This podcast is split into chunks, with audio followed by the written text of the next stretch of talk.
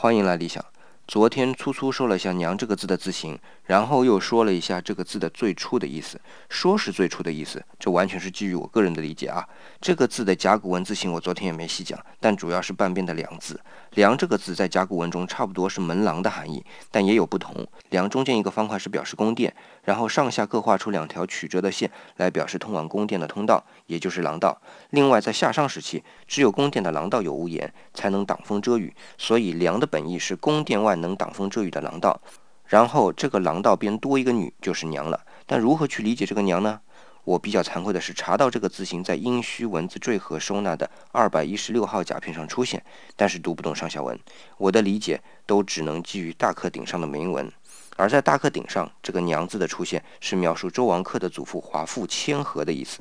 所以这个字虽然我不敢说了解到最早的本意，但是至少在西周是谦和的意思。